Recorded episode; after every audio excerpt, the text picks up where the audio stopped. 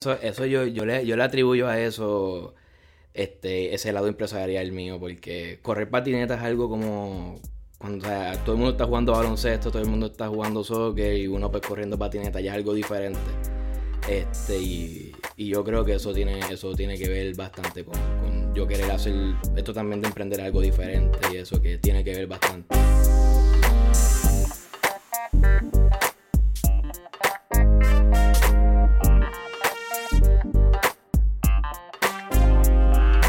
¿Qué es la que hay familia? Mi nombre es Jason Ramos y bienvenido a Mentores en Línea, un podcast donde hablamos con empresarios e influencers responsables por las marcas más destacadas, para que así conozcas quiénes son tus mentores en línea. Y en el día de hoy tenemos al cofundador y CEO de Rompón, Javier Porrata, mi hermano, que es la que hay. Bueno, verte, estamos Gracias. hablando, son un montón de años conociéndonos. Sí, ya unos cuantos años. Son cuantos, yo empecé skate a los 13, Yo diría como de como, como de a los 7 años desde que nos conocemos. algo así, como a poco. Eso es. Son buenos años, hermano. Vamos a empezar por ahí. Vamos a hablar un ratito de cómo empezó todo esto y cómo nos conocimos por, por Longboard. Dale, este. Nada, este. Cuéntanos esa experiencia de, de mano de correr patineta. Vamos a Eso, cómo- eso, eso yo, yo le, yo le atribuyo a eso este, ese lado empresarial mío, porque correr patineta es algo como cuando o sea, todo el mundo está jugando baloncesto, todo el mundo está jugando soccer y uno pues corriendo patineta ya es algo diferente.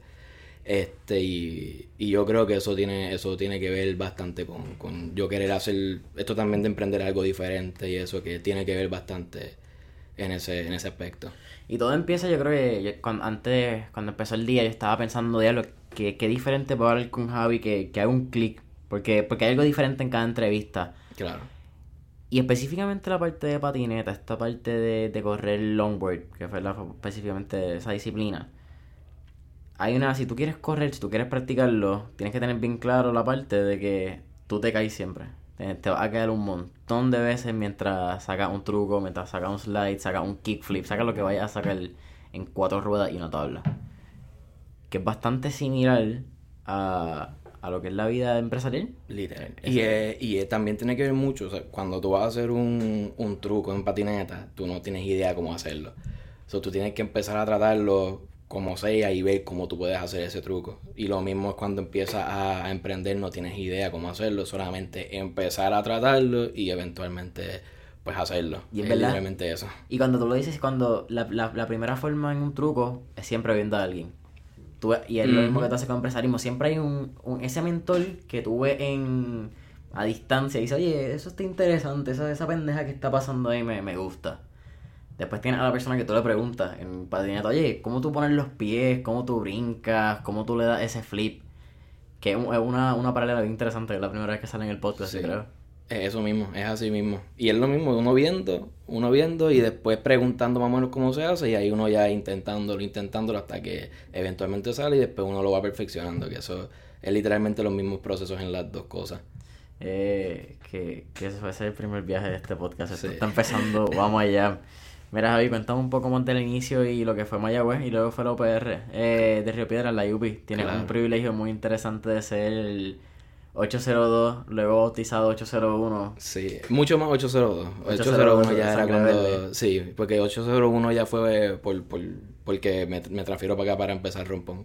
Ok. Pero lo que me hizo a mí como tal querer emprender, etcétera, y cuando pasó era yo estando allá en Mayagüez, este, fue en mi tercer año, mi tercer año de universidad, este, el primer semestre, con 20 años, ahí fue como tal donde, donde yo quería hacer algo. Quería hacer algo por cuestión de, de que siempre quise ser emprendedor y, allá en Mayagüez ya los profesores estaban diciendo, este, te ponían como una opción el, el, el emprender, adicional a ser contable, a, a trabajar en la banca, te ponen como opción el, el emprender y, y yo lo vi de antes, si me está diciendo un profesor, esto es algo que se puede hacer y si yo quiero, yo quiero emprender en mi vida pues por- y vivir de esto, pues ¿por qué no empezarlo ahora? O ir viendo cómo lo puedo hacer. Y ahí en ese semestre, ese primer semestre del tercer año, es que empiezo a pensar en qué puedo hacer.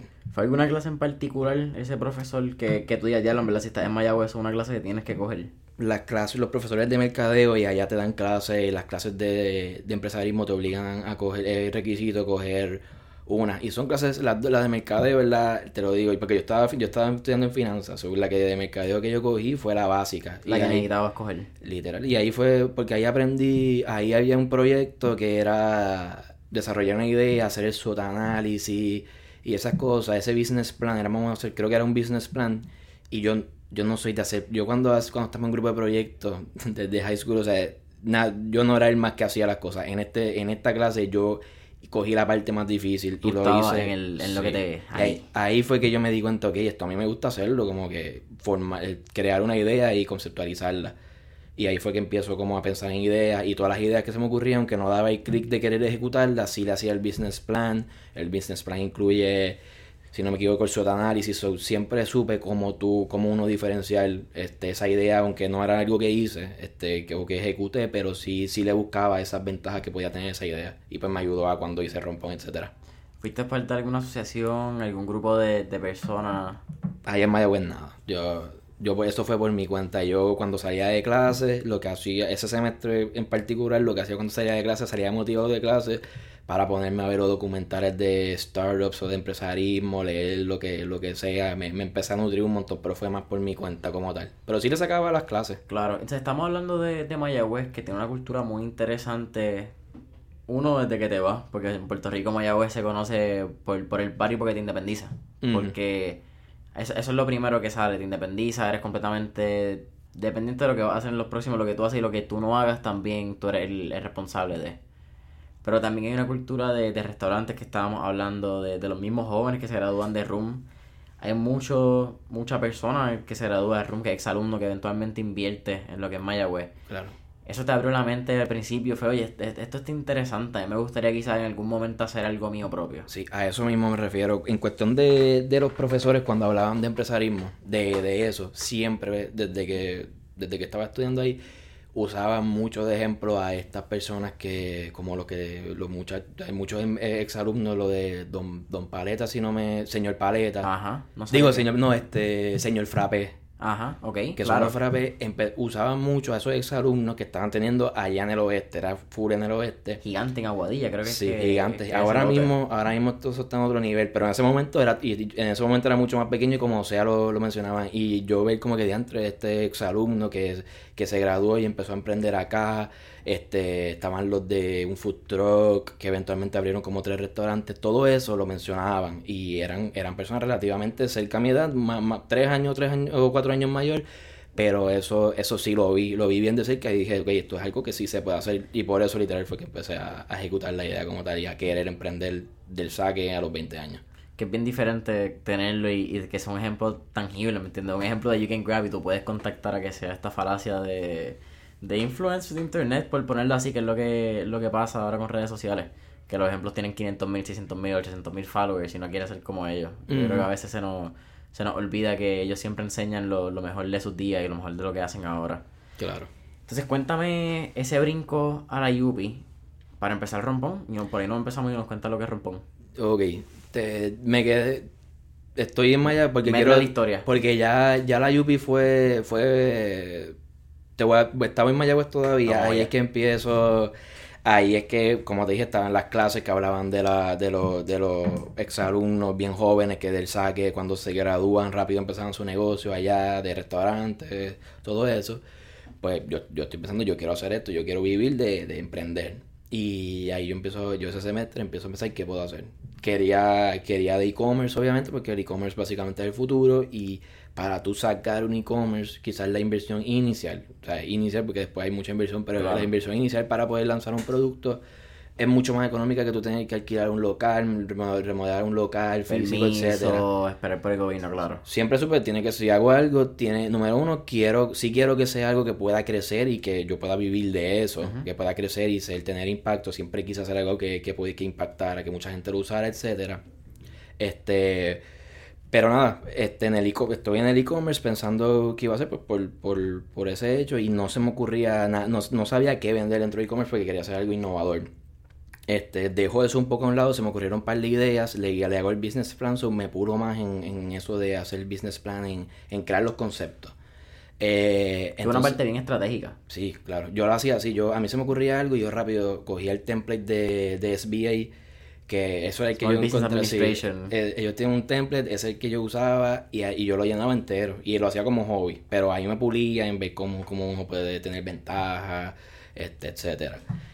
Luego, como no se me ocurría nada innovador que vender en e-commerce, me voy me empiezan me empieza a interesar las bebidas eh, la industria de las bebidas porque en esa en esa época lo que era medalla lo que es medalla y Don Q tenían unas campañas todavía las tienen pero tenían en el momento yo estaba bien pendiente a esas campañas publicitarias que tenían yo entraba a su Facebook y me encantaba el branding Claro, oye, medalla que es de Mayagüez y Ponce Claro. y Don Cook es de Ponce. allá se ve Mayagüez. mucho por eso yo estaba viendo mucho lo que era medalla y Don Q y ese branding que ellos siendo una bebida el branding va mucho más allá de, de, de- de ser una bebida es, es algo con que todo puertorriqueño se identifica eso me empezó a gustar mucho eso pasó lo mismo con e-commerce no no di el clic no no no me inventé nada no se me ocurrió nada así pues lo dejo por el lado ¿Esto es qué año? ¿2016 comienza esta, esta idealización? 2016 la hice- sí, do- al final de 2016 Ok.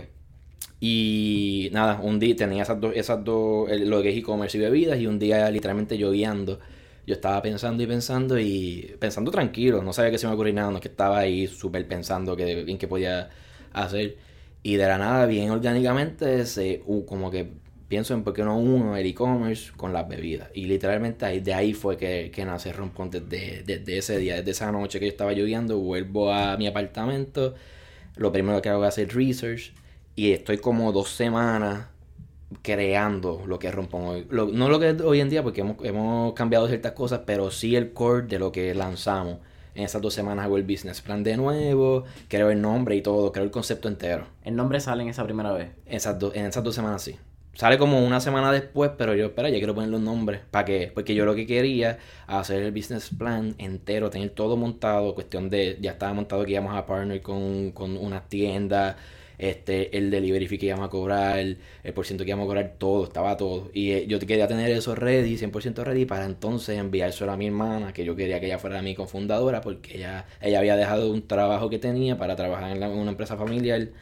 Y, y yo hago todo eso, lo, lo estoy dos semanas, yo en verdad en dos días podía hacerlo, pero estuve dos semanas para tenerlo como tiene que ser. Para mí, algo bien hecho que cuando Sí. fuese... ¿Cómo Me dijeran que sí. Aquí está. Y fue esto, así. Aquí. Y fue así. Se lo envío y estaba, está- eso estaba hecho, hecho.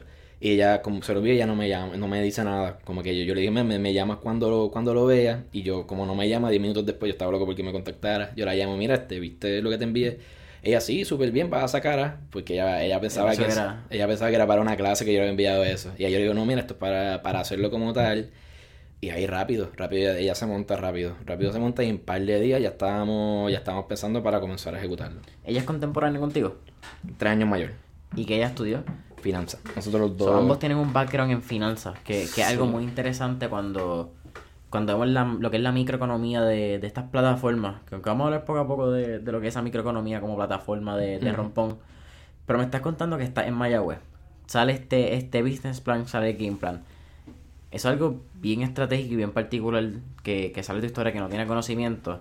Y es que eres, eres bien organizado y te gusta lo que es el, el empresarismo sistemático casi Sí. Me, me encanta crear conceptos. que algo de Mayagüez y, ¿verdad? En mi opinión, que ustedes son bien lean centered o por la parte de ingeniería que tiene Mayagüez. A usted le gusta que los sistemas corran eficientes y corran efe- eh, eficiente, eficiente y efectivo, la misma mierda.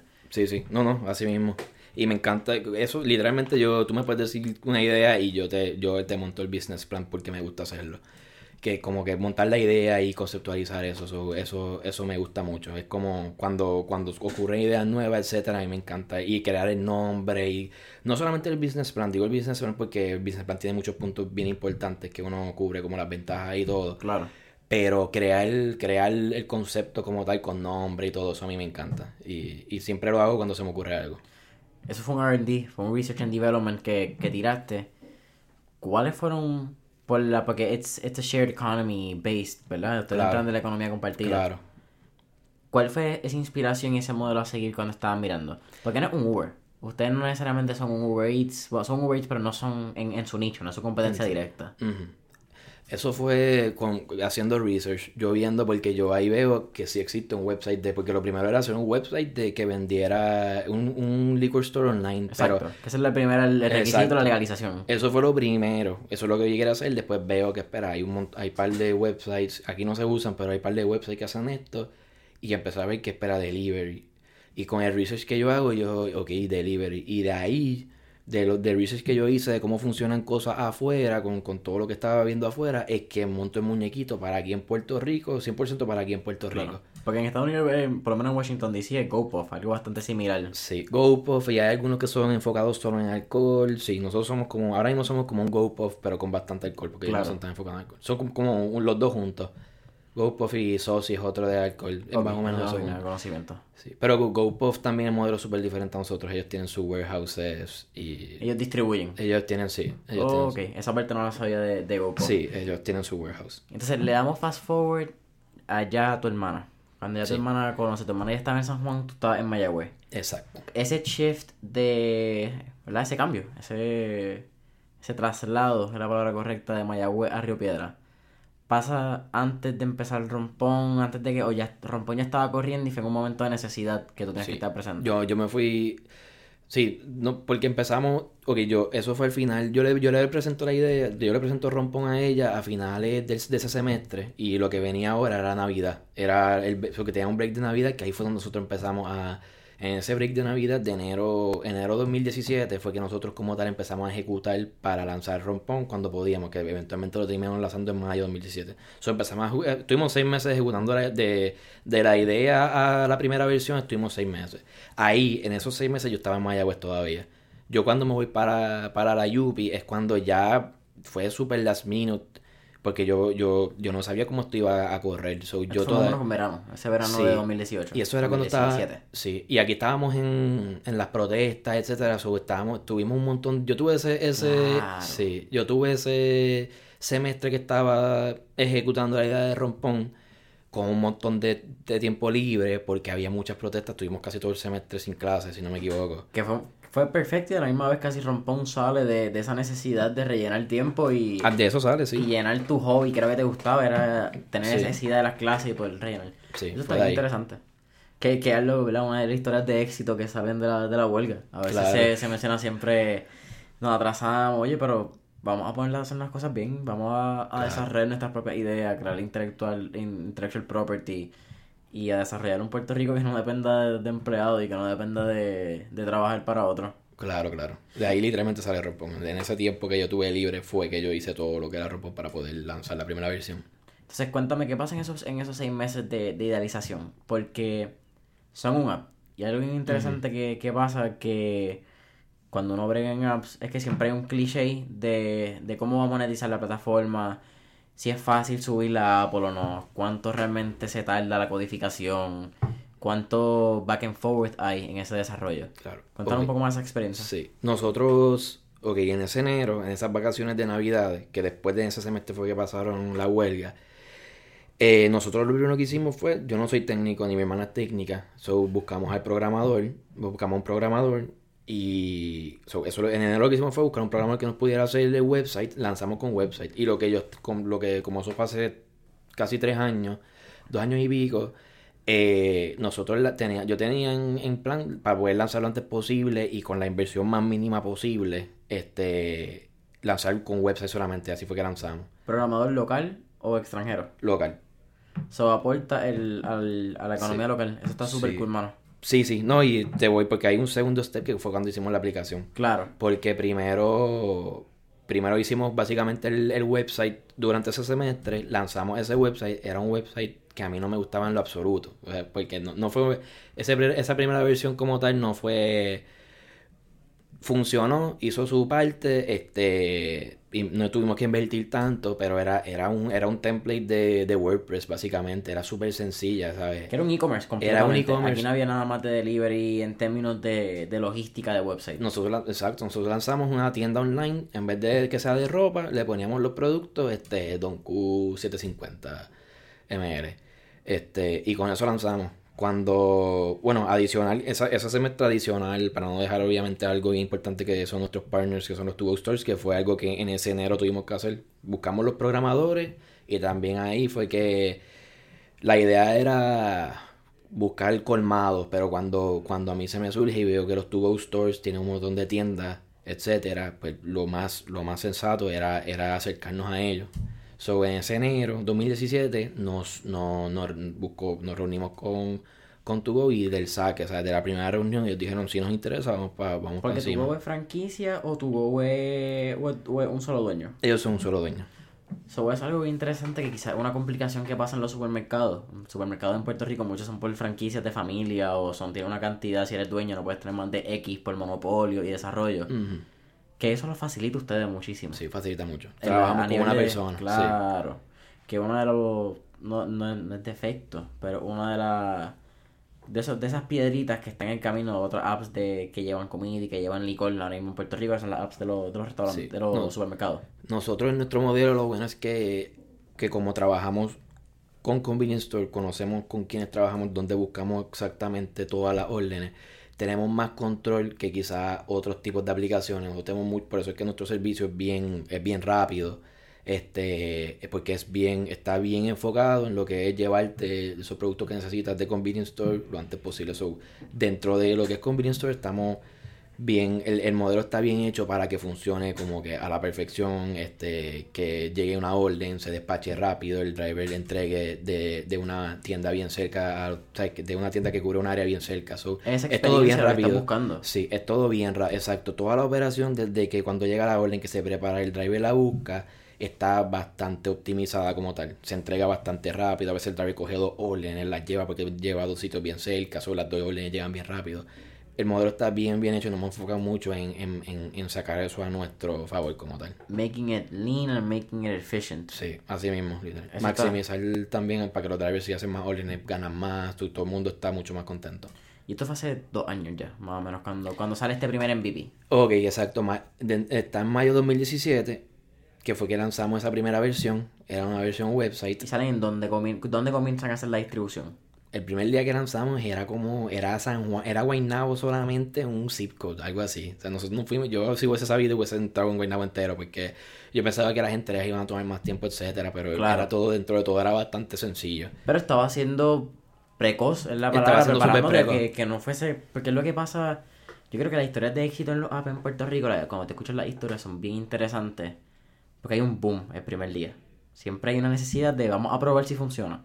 Así mismo. Y un rush porque tú como creador no te preparas para ese boom de órdenes. Porque no es realidad, no es sostenible. ¿entiendes? Pasa un día, pasa dos, pasa una semana en que está ese boom de, de early adopters que quieren probar la aplicación. Pero no es sostenible para, para un desarrollo de como modelo económico de negocio. Tener 100 drivers de primera. Claro. What the fuck, no has probado Claro. nada. A eso sí. Te, te, puedo hablar de ese proceso, este, de, de cuando lanzamos, etcétera, y cómo fue. Eh, nada, lanzamos Guaynabo un circo rápido en dos, tres semanas. Ya habíamos estado en Guaynabo entero, abrimos San Juan bastante rápido. So, en un mes ya habíamos estado, ya, ya estábamos en San Juan, Guaynabo y La Verde. Que ya estábamos más o menos en un mercado, o sea, todo San Juan es bastante grande, so, estábamos en un mercado. Nada, cuando lanzamos, nosotros lanzamos para ver si esto, cómo esto iba a funcionar. Nosotros no sabíamos cómo esto iba a funcionar. Sabíamos que la idea era algo, era algo pues que la gente podría usar. Eh, nada, lanzamos y, y a la gente le empezó a gustar un montón. No era que teníamos muchas, muchísimas órdenes, pero sí desde el saque empezamos a tener tracción y tracción y tracción. Y esos clientes que nos cogí, que no, que nos usaban, les gustaba o sea, me sorprendió lo mucho que le gustaba el servicio y lo, lo mucho que, que se identificaban con la... a la gente empezó a usar el servicio y también a la gente le empezó a gustar lo que es la marca y el concepto, el nombre. Que el nombre está, el wordplay. Sí, todo eso le empezó a gustar un montón, un montón, desde el principio. Todos los- no teníamos ni tantas órdenes y teníamos bastantes reviews en Facebook esos primeros días porque casi todo el mundo que, que nos usaba ponía un review en Facebook de 5 estrellas.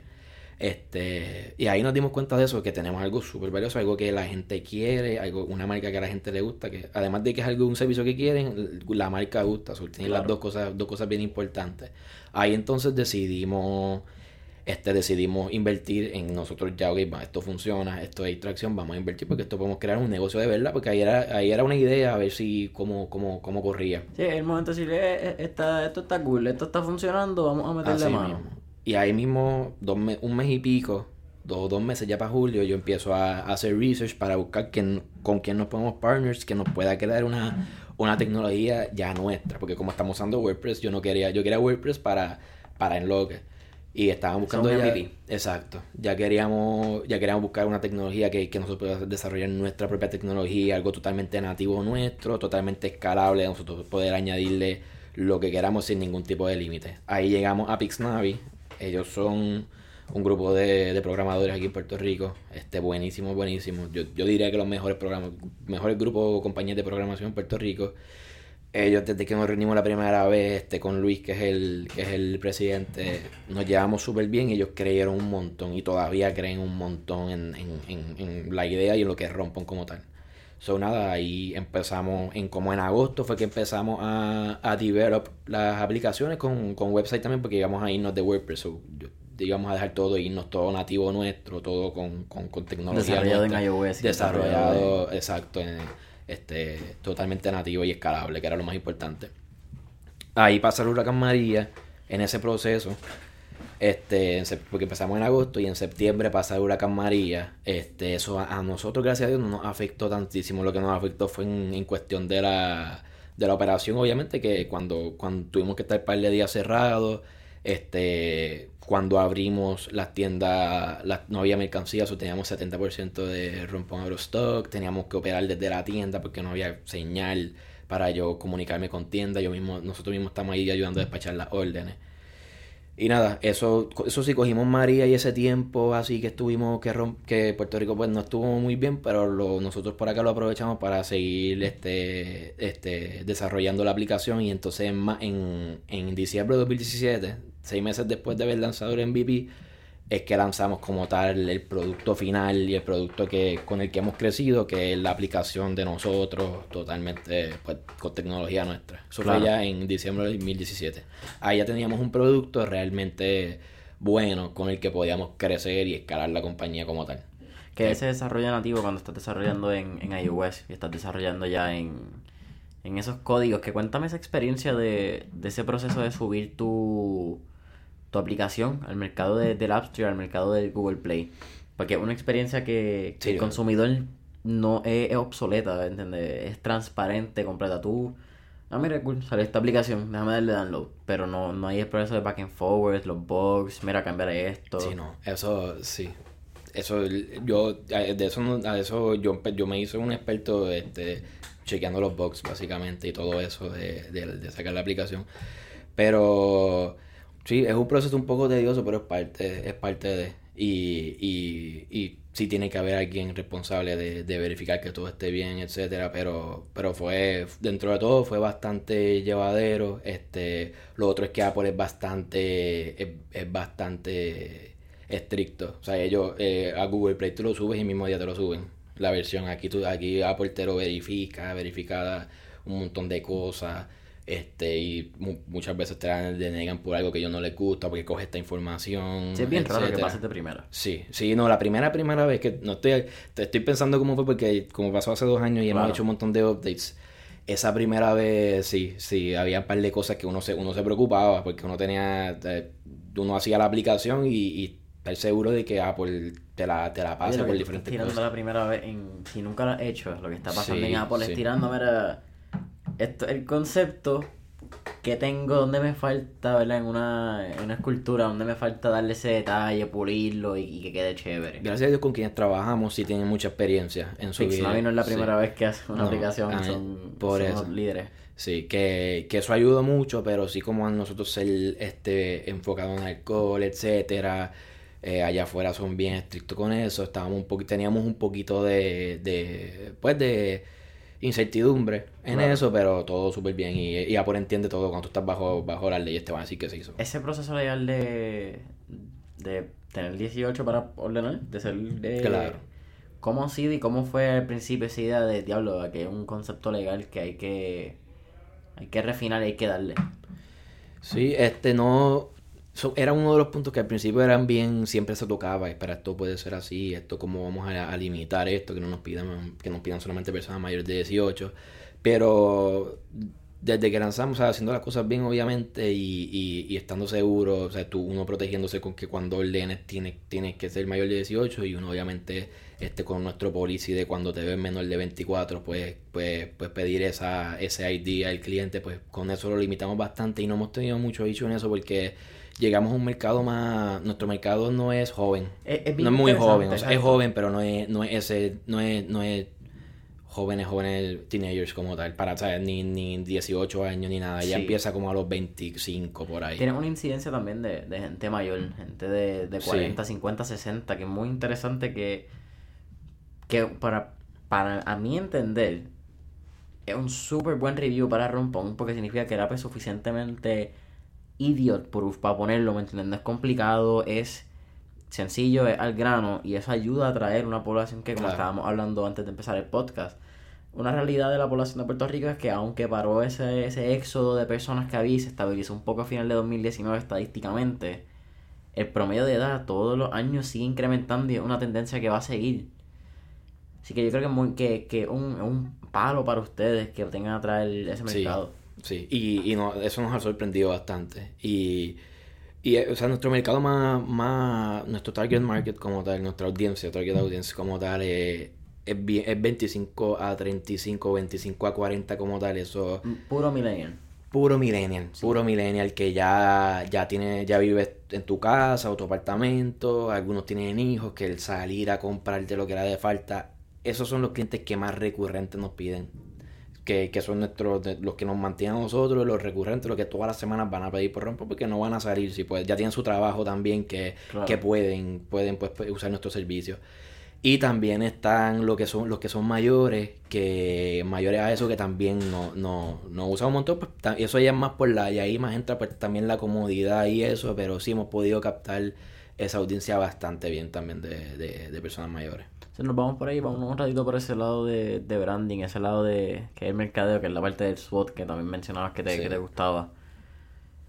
Yo me acuerdo haber visto, tuvo que haber sido, bueno, 2017 o early 2018, early, early 2018, los anuncios de Rompón, que era el- la O, era el pinpoint de ustedes, Ajá. creo que en la luz de Altamira, ¿no? De, eso es De Torrimal, Bellal. del pueblo, de la 177, de los filtros. El pueblo de, de Guaynabo, Ajá, que que queda por el la- tablado. Esa, no, no, el de Torrimal, que antes era amigo.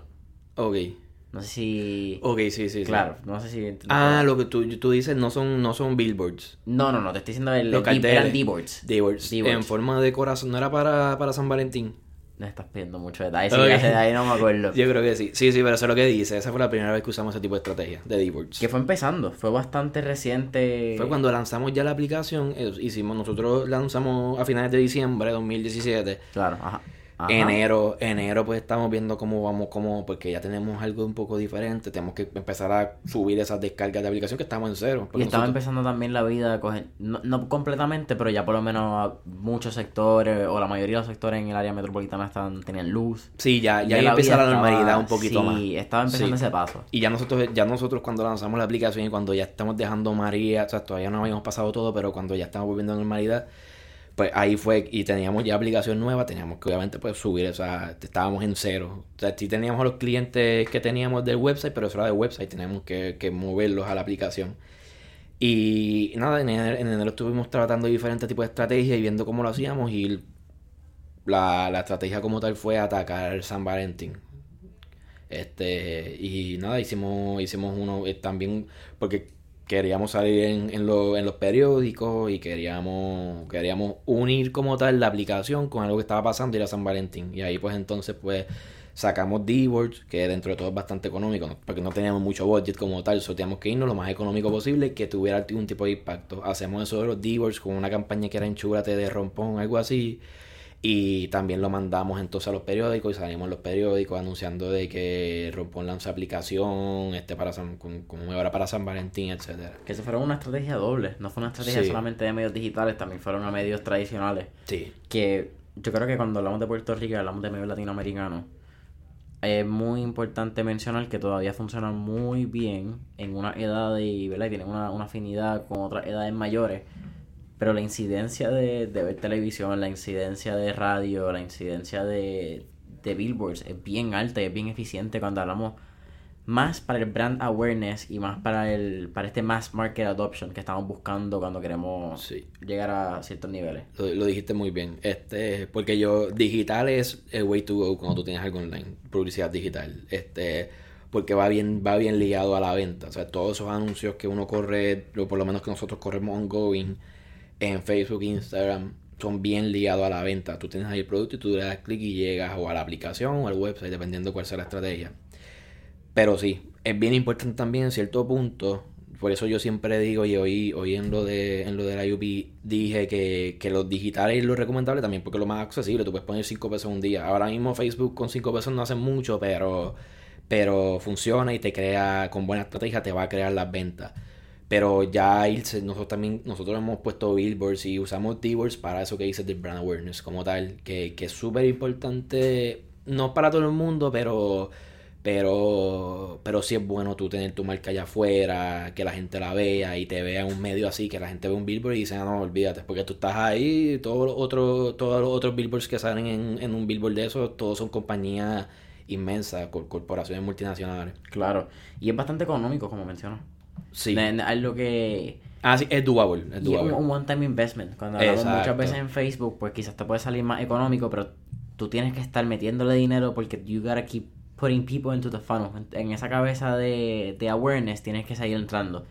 Mientras que cuando tienes un D-word, pues quizás es la misma persona por varias semanas, varios meses, pero al verlo le crea la, la curiosidad y le queda la, la retentiva de que esa marca existe. Es eso. Porque no te va a crear la venta como tal, pero sí, sí, sí le tienes la, la marca en su... Lo ves, si, si lo tienes por donde él pasa todos los días, pues ve tu marca todos los días. O crea ese brand awareness de Rompón existe. Yo sé que es Rompón, o, por lo menos he visto que es Rompón. Y más cuando estás en tu área. Entonces cuando estás en tu área es como que estás en tu casa, estás acostado, estás viendo una película un viernes, es como que...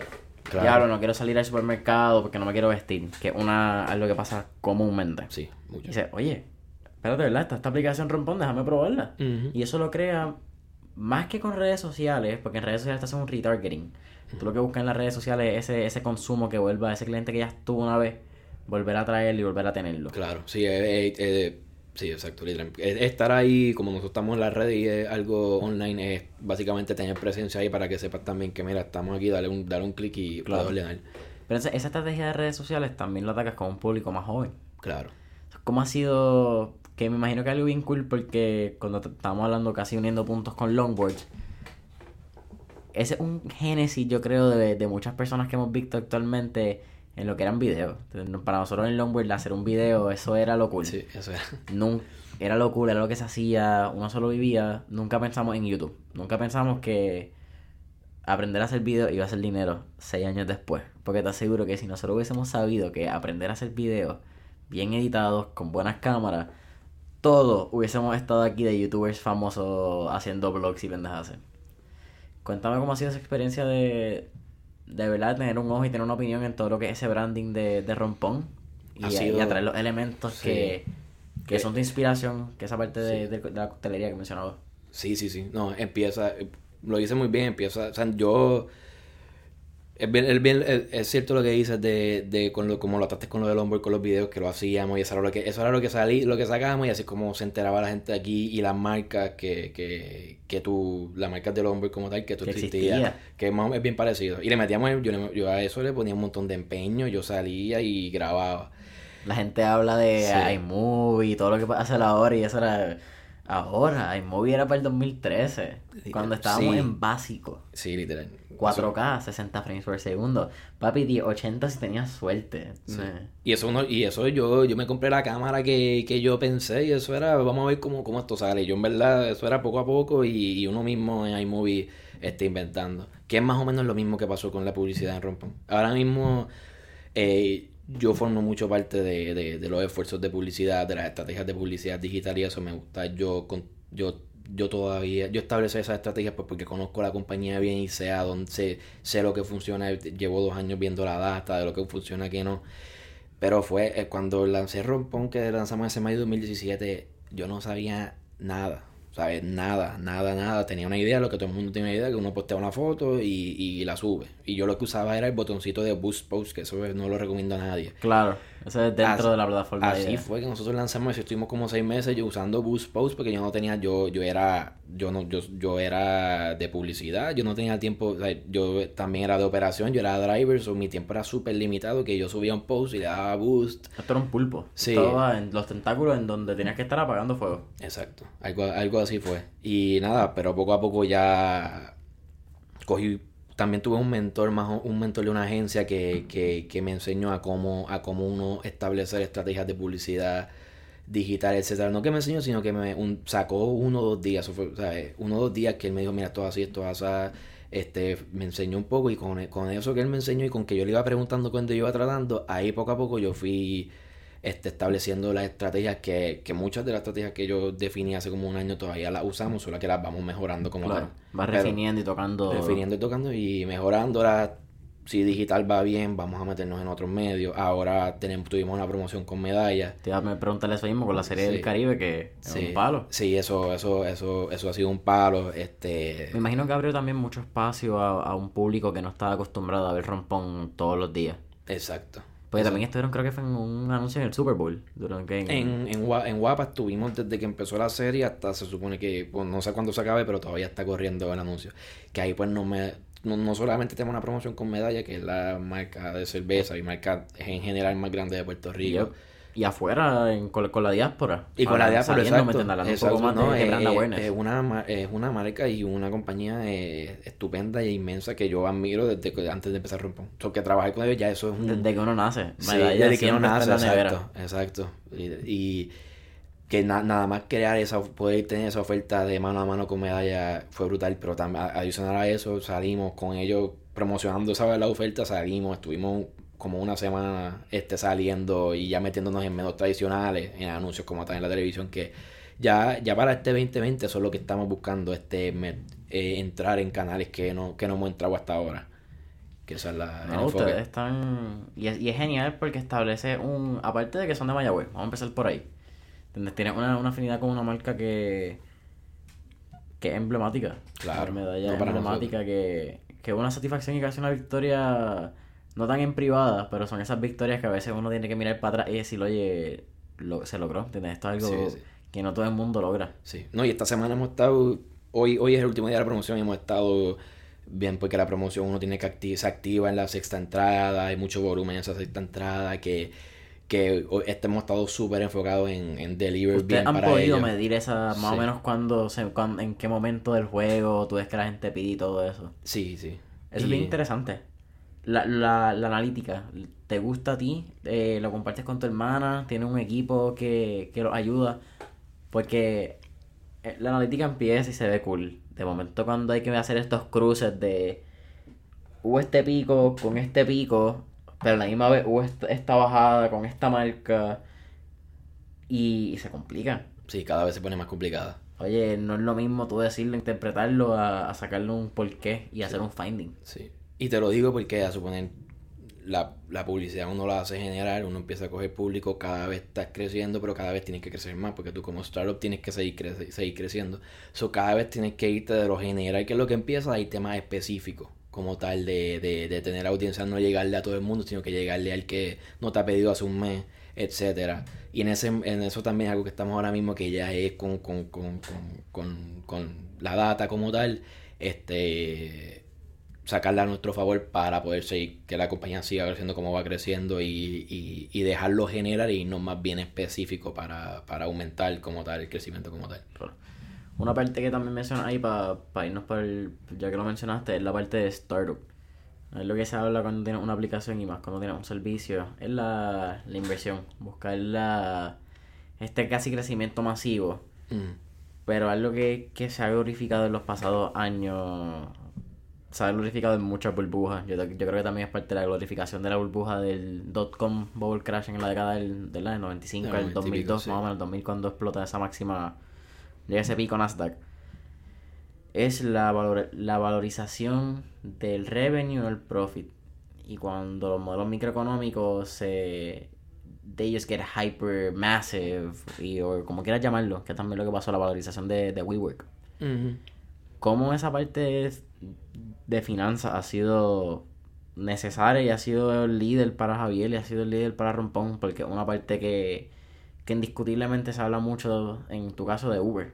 En la industria se, siempre se ha mencionado mucho el profitability de Uber y cada vez se cuestiona más y cuánto realmente vale esa compañía. Sí, nuestra, sí, y nuestro enfoque ahora mismo, cuestión de que nosotros no hemos expandido, etcétera, ha sido porque estamos bien enfocados en, en, en, en, en crear una compañía real, sustentable. No, no, no crecer y crecer y crecer y crecer con, con un desastre como compañía que lo han hecho este muchas compañías de esto de ride, de ride sharing, etcétera, le ha pasado todo, todo esto como tal.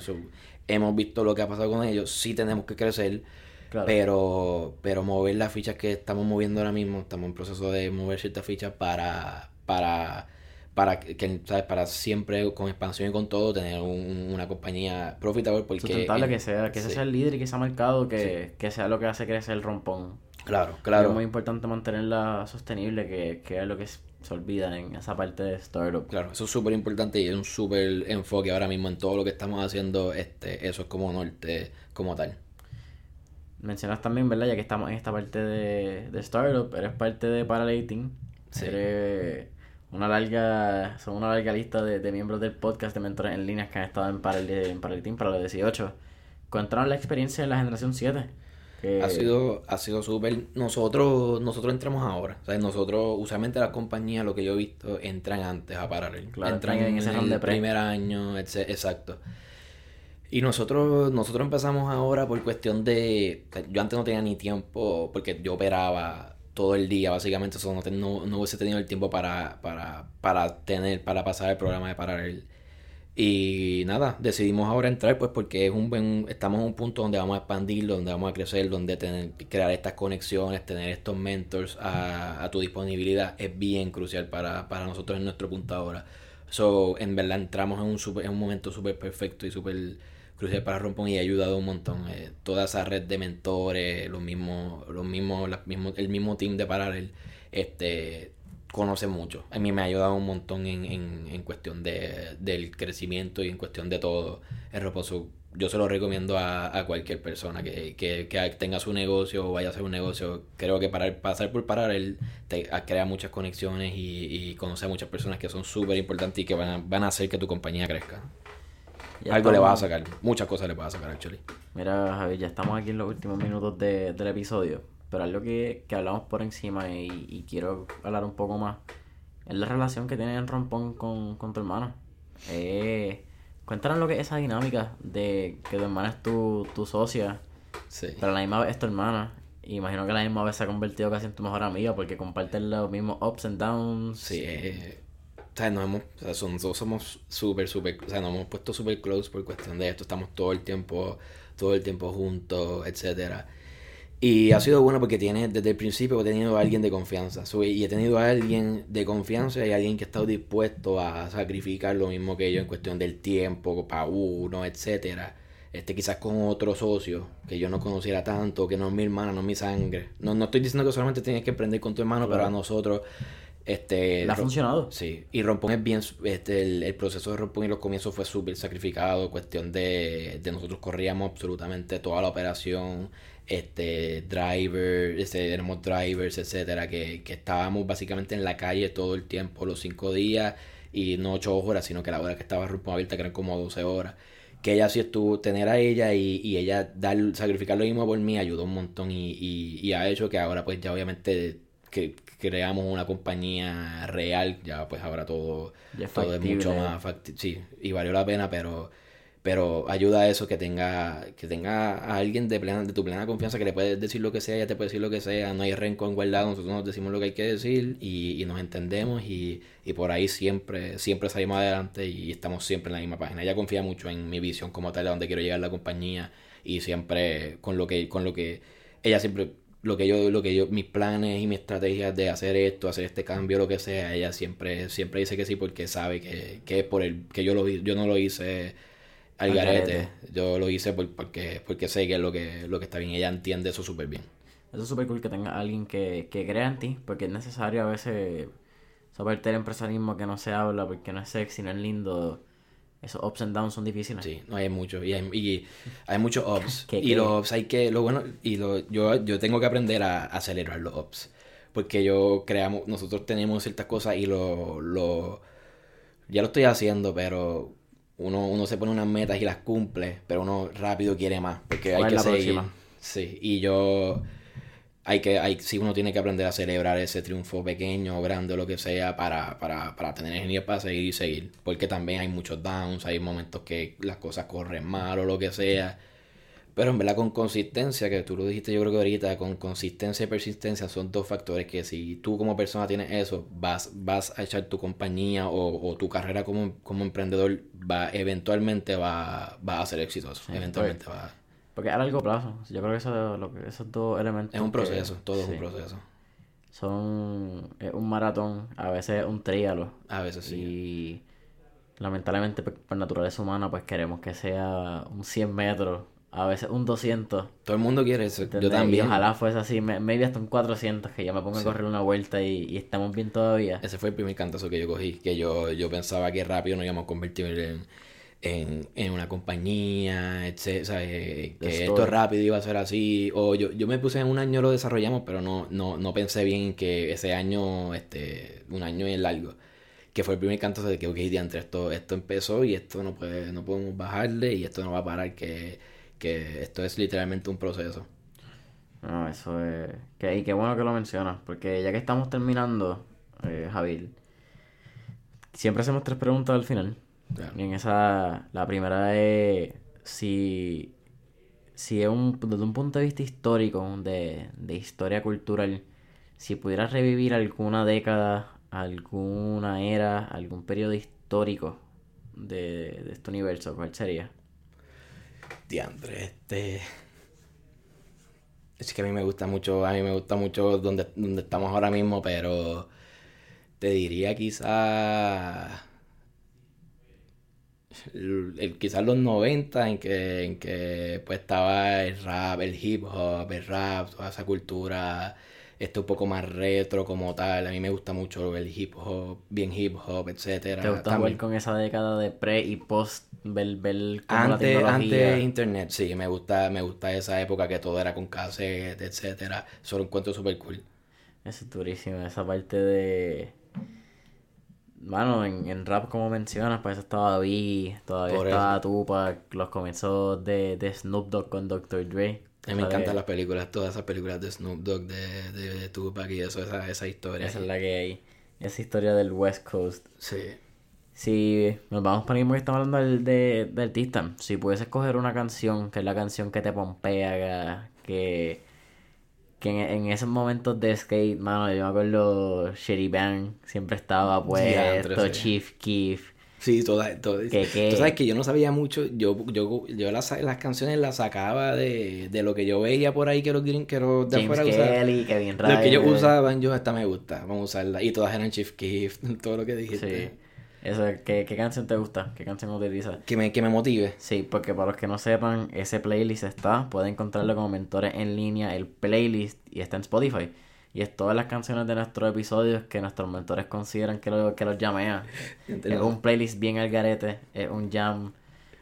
Interesante, búsquenlo ustedes, yo no tengo que contarle. Pasen la experiencia ustedes mismos. Déjame pensar, porque me metiste presión ahí que eso va. Ah, eso es. Este, una canción que me pompee como tal. Este, puede ser nueva. Puede ser nueva, puede ser vieja, lo que tú quieras. Que, que tú la pongas y sea, vamos allá. Aquí hay de todo, Este, como te digo que hay de todo, hay de todo. Aquí está, está traficando a mi Ah, manera. ok, pues me gusta eso. Es que yo soy bien, yo, a mí me Sí, gusta no, mucho toda- todo lo urbano, lo eso soy, yo soy urbano. Este, déjame pensar alguna. Creo que tiene que ser de Bad Bunny de su disco, que ese disco está. El de disco de por siempre. Este. ¿Cómo es la de yo, yo, yo voy a hacer lo que yo quiero? Eh, bichote. Espera, no, la- te digo ahora. 200 millas. Vámonos con esa que me motiva 200 bastante millas. y es... vámonos con esa como tal. 200 millas. Es que ese disco entero yo a mí me gusta. Ese disco está buenísimo. por ahí y motiva todas las canciones motivan. Mira, Javier, entonces la última pregunta. Cuando tú estás En verdad, en, esas edades que también nosotros estábamos en, en longboard para, para darle esos, momentos muy interesantes de nuestras vidas. Estás en un periodo muy particular donde entre los 16 y 21 años todo tu entorno, tu familia, tus amistades, tus profesores, te, te meten una presión exterior de tú tienes que decidir qué tú quieres hacer en tu vida y tú tienes que decidir para dónde tú vas, porque si no lo haces vas a ser un loser. Y si no lo haces nunca vas a lograrlo. ¿Qué tú has aprendido con esta experiencia de rompón y qué Javier Porrata les recomendaría, casi desde un punto de vista de primo, hermano mayor, eh, en, en tu momento de, de vida ahora mismo? a cualquier persona que esté en esas edades, que, que está buscando qué quiere hacer con la vida y que está en ese momento experimentando una presión hasta de college, de Sí. que, que asqueroso, verdad. Lo mejor, mientras más rápido tú definas, tú definas o hagas lo que quieres hacer, este, sea lo que sea. Este, no, no, puede, o sea, no importa que, te, que, que lo empieces más tarde, pero es bueno tú, y es bien importante tú coger eso que tú quieres ser o, o dices que quieres ser y ejecutar en eso. Ahora con esto de, la, de, de todo lo digital, las cosas son mucho más. Por eso es que antes, y todas las universidades están bien enfocadas en, en trabajos como trabajos normales de 5 a 9, porque antes no, porque an- antes no tenía, no teníamos esto, eh, estas plataformas que tenemos ahora que uno, uno, o- todo lo que tenemos ahora que uno puede crecer en diferentes industrias, y se han creado un montón de industrias diferentes en las que uno puede crecer y hacer, hacer esto pues la forma en que, tu empleo como tal. So, ahora estamos en un buen momento de, de, de uno hacer, básicamente hacer lo que, lo que uno quiere. Y, y mi recomendación es coger eso que tú quieres ser, sea lo que sea, aunque no sepas lo que es, pero ir viendo cómo puedes ejecutar eso. En mi caso yo quería hacer algo, quería ser empresario, pero no sabía cómo. Y yo fui poco a poco viendo cómo uno puede ser un empresario y cómo se puede hacer. Y esto ha sido un proceso de, de ya, ya van como tres años, si no me equivoco, tres años desde por lo menos que yo quería, que yo estaba pensando la idea. So, son tres años tra- bien trabajados, so, es un proceso. desarrollo, tres sí, años dándole y dándole sí, duro. Que, que, que sepan y tengan en mente que, que no es lanzar un producto, porque yo podía lanzar la aplicación, pero no es lanzar la aplicación, es crecer esa aplicación como tal, el trabajo más importante. Y eso es lo que yo digo, el eh, lo más difícil no es lanzar un algo, es crecer eso y- Mantenerte en la carrera con eso vivo y creer en eso. Sí, ¿no? Y crearlo como que lo que saques que, que, que sea, que, que se cree una compañía de verdad, o si es vender un producto, lo que sea, pues que, que, que tenga esas ventas, etcétera, porque tú puedes tener un producto, pero si no lo vendes, o, o sea, si no lo vendes, no tienes una compañía como tal. So, lo, tienes que, queda en el es un proceso, y todo eso es un proceso que no, no deja de, de, de, de existir como tal. Siempre uno tiene que estar buscando la forma de cómo coger clientes, etcétera, o de crecer la compañía, etcétera. So, es never ending, es algo never ending como tal, siempre hay que estar metiéndole. Bueno, pues Javier, para mí ha sido un placer tenerte aquí en este episodio de Mentores en Línea. Seguro, ¿Dónde gracias. podemos conseguir a Rompón en redes sociales?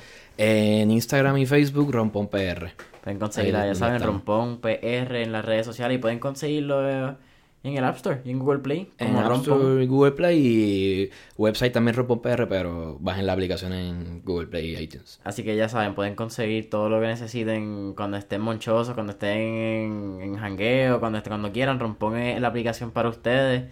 Recuerden que pueden conseguir a Mentores en línea en Facebook e Instagram bajo Mentores en línea. Y no olviden darle 5 estrellas en Apple y en iTunes para que nos puedan ayudar y le digan a la gente lo mucho que les gusta Mentores en línea y las conversaciones cool que tenemos aquí. Así que, Javier, Sí, para mí siempre un placer y qué bueno que estamos en comunicación otra vez. Seguro, Familia. gracias. Gracias por la invitación. Oye, un abrazo. Seguro, igual.